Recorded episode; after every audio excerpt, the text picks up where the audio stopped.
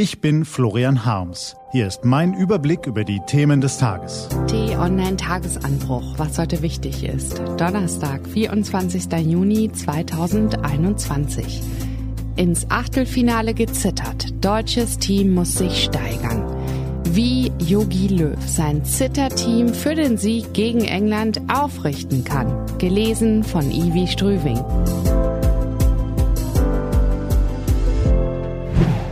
Also ehrlich, puh, das war nix. Oder glauben Yogis Jungs wirklich, mit dieser Leistung Chancen auf den EM-Titel zu haben, geschweige denn eine Nation von Millionen Fußballfans begeistern zu können? Ein herbeigezittertes 2 zu 2 gegen Hallo Ungarn? Nee, Leute, das reicht nicht. Ja klar, ein dickes Dankeschön an Leon Goretzka, 26 Jahre jung, einer von drei deutschen defensiven Mittelfeldspielern in der offiziellen Kategorie Weltklasse. Zack, bumm, pfefferte er in der 84. Minute die Pille Volley in den ungarischen Kasten. Das sind ja diese unberechenbaren Schüsse, die man entweder als Bogenlampe ins All jagt oder geradewegs ins Netz haut. Es kommt so oder so.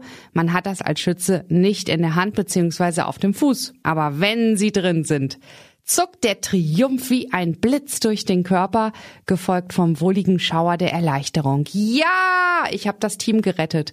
Wir haben's geschafft. Haarscharf ist die deutsche Nationalelf an einem Debakel wie bei der Weltmeisterschaft 2018 in Russland vorbeigeschrammt. Rettung in letzter Minute nach einem durchwachsenen Kick gegen eine überraschend kompakte ungarische Mannschaft, die das deutsche Team von Anfang an mächtig unter Druck setzte. Jetzt hat die deutsche Mannschaft ein paar Tage Ruhe bitter nötig.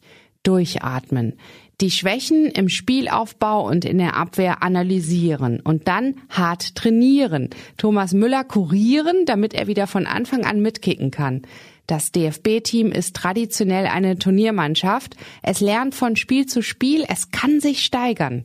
Das ist jetzt die Hoffnung. Das ist allerdings auch dringend nötig. Am Dienstag geht's im Achtelfinale gegen England, London, Wembley Stadion. Menne Tekel von 1966, Triumph von 1992.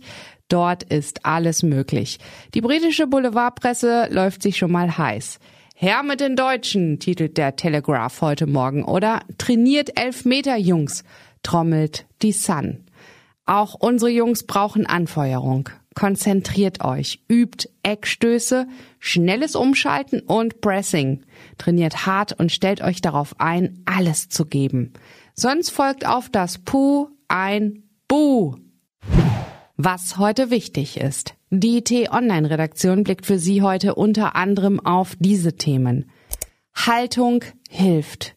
Meinungen kann man viele haben, allerdings gibt es auch Orte, an denen Meinungen zu politischen und gesellschaftlichen Fragen fehl am Platz sind.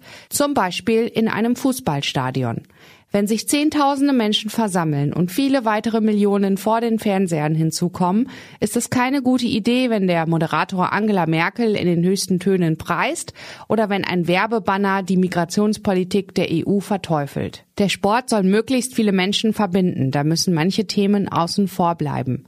Deshalb achten Sportverbände wie die UEFA penibel darauf, dass ihre Veranstaltungen nicht für politische Zwecke instrumentalisiert werden. Das ist in Ordnung. Ein Problem entsteht jedoch, wenn Sportfunktionäre den Unterschied zwischen Meinungen und Haltung nicht kennen. Die Haltung ist die grundsätzliche Sicht auf die Welt. Sie ist die innere Einstellung, die jemandes Denken und Handeln prägt und bildet zugleich die Wertebasis, die eine Gesellschaft trägt. Die Staaten der Europäischen Union haben diese Werte in ihrer Grundrechtecharta klar definiert. Neben der Menschenwürde, der Freiheit, Gleichheit, Rechtsstaatlichkeit und Solidarität zählen auch die Vielfalt der Kulturen, Religionen und Sprachen dazu, sowie ausdrücklich auch der Schutz vor Diskriminierung aufgrund des Geschlechts, der ethnischen oder sozialen Herkunft, der genetischen Merkmale der Zugehörigkeit zu einer nationalen Minderheit, des Alltags oder der sexuellen Ausrichtung. Schränkt ein Mitgliedstaat diese Rechte ein, verletzt er nicht nur europäisches Recht, sondern untergräbt auch die Grundwerte unseres freiheitlich-demokratischen Gemeinwesens.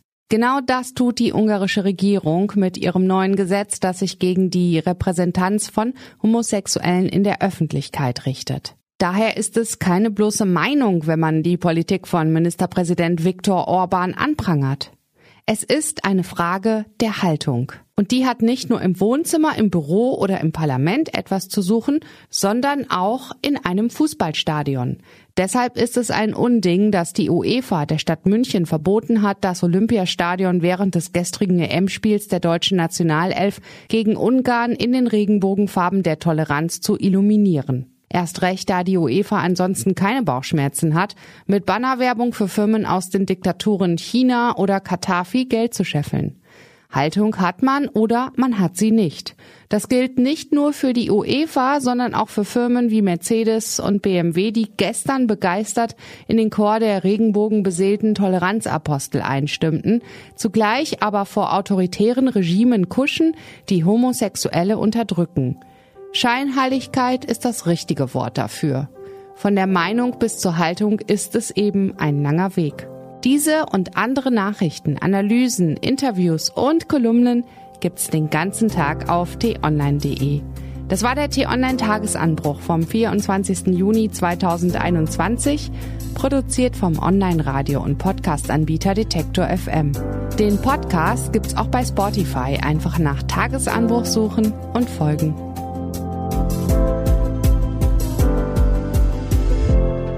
Ich wünsche Ihnen einen frohen Tag. Ihr Florian Harms.